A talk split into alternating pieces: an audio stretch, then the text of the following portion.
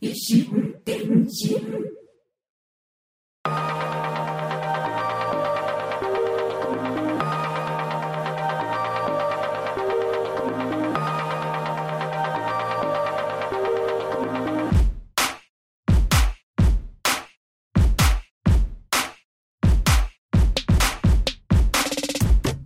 どうも、こんにちは。ポッドキャスト維新伝心第6回目配信です。この維新伝心は、私、小桜知恵があらゆる文面紙面から適当に指差ししたキーワードをお題に、あることないこと毒にも薬にもならないドゥクドゥクした一方的なトークを、いい年した中年が痛々しく、世間一般とはずれた感性で独りよがりにお送りするポッドキャストです。異なる心、電気で進む一方通行平行線な、ポッドキャスト、維新伝心、どうぞよろしくお願いいたします。さあ、2018年、明けてました。しかも現在すでに2月下旬。早っ早いよ早いよ えそしてね、暦の上では春だというのにももう寒さは真っ盛りです。ああったかいお天気の日もあるんですけどね雪の被害が広がっています。雪の多い地域の皆様一日も早いご回復をお祈りしております。さあ2018年のポッドキャスト維新伝心今年の目標は5回は更新したいな。去年は4回だったからレベル低くまあね、えー常に昨日の自分を超えていければいいんじゃないのかな。とこうポジティブなふりをしてふりをしてお届けできればと思いますのでポッドキャスト維新伝心今年もどうぞよろしくお願いいたします。では早速今回のお題を言ってみましょう、えー今回のお題はこちら。映画「トランスフォーマー最後の騎士用」のパンフレット6ページ目「ハウンド」あーいか。すべーてさ今こそちかと歌う以外に私に何が言えるだろうか。今回のお題は、ハウンドです。映画トランスフォーマーのキャラの一人ですね。キャラ、一人、メカだから一機シリーズ全開から引き続き登場している味方側のメカ、オートボットですね。パンフレットのキャラ紹介のページで思いっきり名前のところを指差ししてしまいました。まあ、あくまでこうトークのお題なのでね、映画とは切り離して、ハウンドという言葉からお話をして、あー、でもちょ、ちょっとごめん、ちょ、ちょっとだけ言わせて、ベイヤン。あ、ベイヤンってこのマイケル・ベイ監督ね。もう、まだ見てないあなたには、ネタバレになっちゃうので、こう、多くは言いませんけれども、でも、でも、これだけは言わせて、ベイヤン。どんだけ中二な映画作ってんのよ 中二ってあの中学2年生の中二ね。もう映画館で何度スクリーンに中二か中学2年生の発想かとこ突っ込み入れたことか。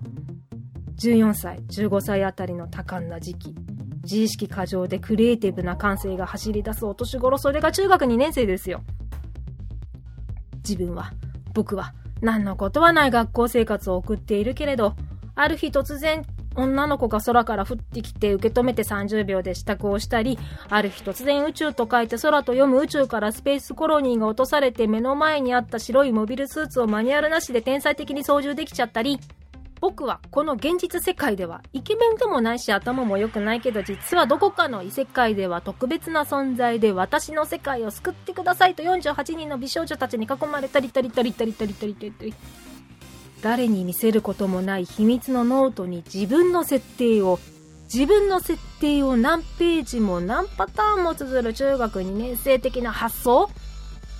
そんな感じの映画をハリウッド規模でシリーズ化するベイやんに乾杯。シャンパングラスチーン。高層ビルの夜景をバック分かってるよベイやんベイやんそうだよ。細かいことはいいのよね。いいんですよ。映画っていうのはさ。ストーリーの良し悪しだけじゃないのよ厳密な魅力あるストーリーや意外な物語展開とかじっくり見せる人間ドラマとかは他の作品でいくらでも見れるものメカがねガショーン、ガショーンイン、ガション、ガニャニニニニニってこう返球をして、こう、ヒャッハーな映画でいいと思うの。私は大好きですよ、このトランスフォーマーシリーズ。まあね、今回はね、名俳優のアンソニー・ホプキンスが出演してましたけアンソニー・ホプキンスが出演してましたけれども、この演技力がもったいないくらいな作風なったりとか、あと、あの金色のあいつは米安の提唱するアンチ C3PO と受け取っていいのかなーって思いました。トランスフォーマー最後の騎士を見たあなたもこれからのあなたもこう一つ二つ今ので共感していただけるのではないかなと信じて信じて話を戻します早速脱線してましたハウンド。ウキペディア先生に聞いてみましょう。先生ハウンドって何ハウンドは犬の分類群の一つ。主に重量犬として用いられ獲物を追跡する際や追い詰める際に用いられる。鳥を狩猟する際に用いる猟犬と比較して獲物の発見や回収に優れている。ハウンドには大きく分けて視覚ハウンドかっこサイトハウンドと嗅覚ハウンドセントハウンドの2種類があるなお同語源のドイツ語オランダ語は犬全般を意味するドッグに相当。ですって。ハウンドって愛が全て差の意味じゃないんですね。当然ですね。そっか、吠えるって意味じゃないのね。すいません。実は、私、えー、ハウンドって吠えるって意味だと勝手に勘違いしてました。英語を義務教育からやり直してきます。てっきり吠えるって意味だと思ってました。恥ずかしいあったまる恥ずかしいああ失礼しました。えー、取り乱してしまいましたが、えー、吠えるは、バーク。B-A-R-K、バーク。そうですか覚えましたかバーク。吠えるは、バーク。覚えましたね。Repeat after me, バーク。ということで、ハウンドは、猟犬。ワンコそのものだったってことですね。さてさて、ワンコと私といえば、まあ、特に飼ったこともないので、正直どう接すればいいかわからない。まあ、ワンコに限らず人間含めて動物全般、生きとし生きるものに対してどう接すればいいのかわからないんですけどね。ね。なのでね、夜な夜なインスタグラムの写真とか動画とかを見て、画面越しに人様のお宅のワンちゃん、猫ちゃん、フェレットさん、コツメカワウソさんとかこう今いっぱいいますよね。いろんな種類のをめでて、この中年のすさみきった心をいつも癒しています。そして今はね、ペットブームと言われるだけあって朝でも晩でも一歩外に出たらお散歩ワンちゃんにすぐ出くわしますよね。そんな時は道行く飼い主さんとお散歩中のワンちゃんをこう向こうからねご機嫌でやってくるところをねすれ違いざまあーシャーシャーシャーシャーシャーシャーシャーシャーとこうムツゴロウさんばりに戯れています脳内でもちろん脳内でですが何かいきなりねさすがにね実際に見ず知らずのワンちゃんにこうガバってこう投げなでくり回してこう戯れ始めると通報されてしまいますからねむしろもう噛みつかれてこう反撃にあっちゃうのでねすれ違いざま、一人で戯れる妄想をして、ニヤニヤ道行く人たちに気持ち悪いなって思われて歩いていきます。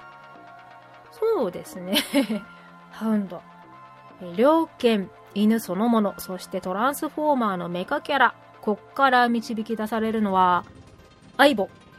アイボでしょう。2018年、今年の1月に満を持してソニーさんから発売されたペットロボットですよ。ちょっと強引かないや、でも、犬、メカ、すなわち相棒ってことで、え去年の秋に販売の発表がありまして、ニュースにもなって話題にもなりましたよね。私はこのニュースを聞いた時に、また出すの？大丈夫なの？とこう思ってしまったんですよね。なんでそんなネガティブ寄りに感じてしまったかと言いますと、お若い、もしくは小さなお友達のあなたは知らない、もしくはそんなに覚えていないでしょう。相棒には先代がいらっしゃるんですよ。まあ、ググればその辺の歴史はわかるのでざっくりいきますよ。最初に相棒が販売されたのが1999年。2000年を目の前にこう未来の雰囲気をバリッバリに醸し出してこう登場したんです。相棒 ERS110、110、え第一世代ダックスフンドやこうビーグル犬のイメージがしますね。メタリックボディで顔全体が黒いセンサーになっていて、こう夏場のママさんがよく使う顔全体をカバーするサンバイザー、でっかいあのサンバイザーを常に装着しているようです。笑った目の形にこうピカピカ光ったりしてね、電子音がピポパポ鳴ったり、ワンワン吠えたり、ワンワンの音声が鳴ったり、そしてこうリモコン操作をしていないのに、関節が綺麗に動いて4足歩行、お座り、伏せ、お手までできて、自分で転んでから起き上がったり、こう後ろ足、片足上げてこうマーキングでポーズをしたり、なんと犬らしい動作。日本国民なら生まれてから最初に出会うロボットといえば、4次元ポケットを持つ猫型か？白いモビルスーツでしょ。あと鉄腕？まあ他にも魔人とか鉄人とか I will be back とかいろいろありますが、あ今時のお子様は初号機になるのかな？トニー・スターク社長？あれは中に社長が入っているからちょっと違うね。えー、まあ初代相棒。今から約20年前ですか。初めてニュースで見た時はほんとびっくりしましたね。一個の動作がこう、ウィーン、ウィーン、あの、あた、片手上げて首かしげて、起き上がってがこう、ウィーン、ウィーン、こう、ゆっくりペースですが、今見返してもなかなかのクオリティです。アニメでも映画でもないこの現実に犬型ロボット来た新時代の到来でしたね。そして翌年2000年、第2世代、相棒 ERS210。ライオンの子供がモチーフとなって、ライオンだったの？犬じゃないの？耳がこう短くなってね、ピンと立つ柴犬の子供っぽいイメージだったんですけど、猫か？猫かじゃん？猫か？まあ、第一世代の時点から、メーカー的にはこう、犬型とは銘打ってないらしいんですよ。まあ、我々消費者が勝手に犬型って思ってただけで、でも犬ごとだよね。言われてみれば、フォルムが丸くなって猫っぽくなったような、この第2世代で音声認識が搭載されたので、呼びかけに答えてくれたり、喋りかけてくれるようになりました。電子音のピポピポパポ、えポップテピピ。やめとこう。見たことないくせに音だけで言葉を使うのはね。電子音ピポパポや犬の鳴き声以外で普通に喋る。日本語で。設定した言語なので英語とかね。そして、メールやホームページの情報を読み上げてくれるんですね。ロボットとしては便利だけど、ペットとしては、ん、言葉を喋るロボっていうよりもなんかこう、ガジェット感が出てしまった気がしますね。基本の色、シルバー、ゴールド、ブラック以外にも、オレンジ、ホワイト、エベレストホワイト、エベレスト？ホワイト？グリーン、バイオレット、レッド、ブルーが販売されたりと、カラーバリエーションが豊富です。カラーパーツを組み替えて、1250通りのオリジナルカラーを作れたり、おえ、なに顔だけ赤とか足だけ青とかできるの？すごい、すごいね。え、さらに、え子犬の状態、え、ま、子猫、子供、まあ、子供の状態から育てる、学習させる感覚を味わえたり、充電が少なくなると自分で充電器まで歩いていく機能が追加されたり、販売期間中でもかなり進化しているモデルなんですね。愛を普通に日本語喋るなんて初めて知りましたわ。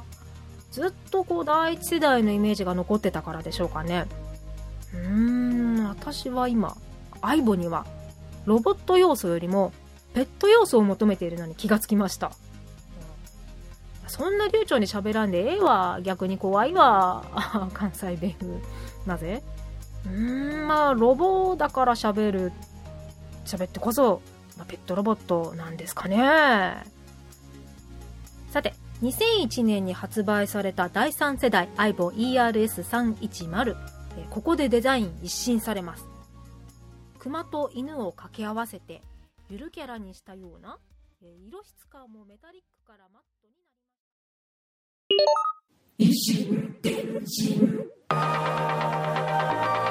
た。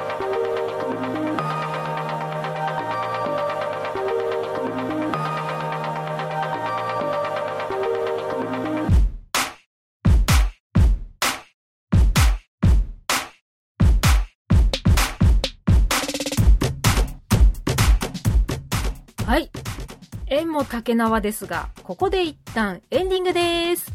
一旦ね、一旦。また配信を何回かに分けるパターンです。やっちゃった。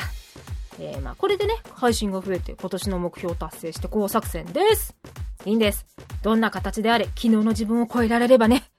うん、ポジティブへええー、からポジティブ。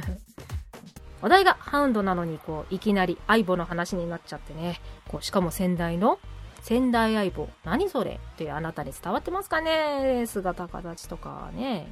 まあ、そこら辺はググっていただきつつ、次回引き続きお聞きいただければと思います。じゃあ、まず今回はここまで聞いてくださってありがとうございました。では、ダジャレで締めたいと思います。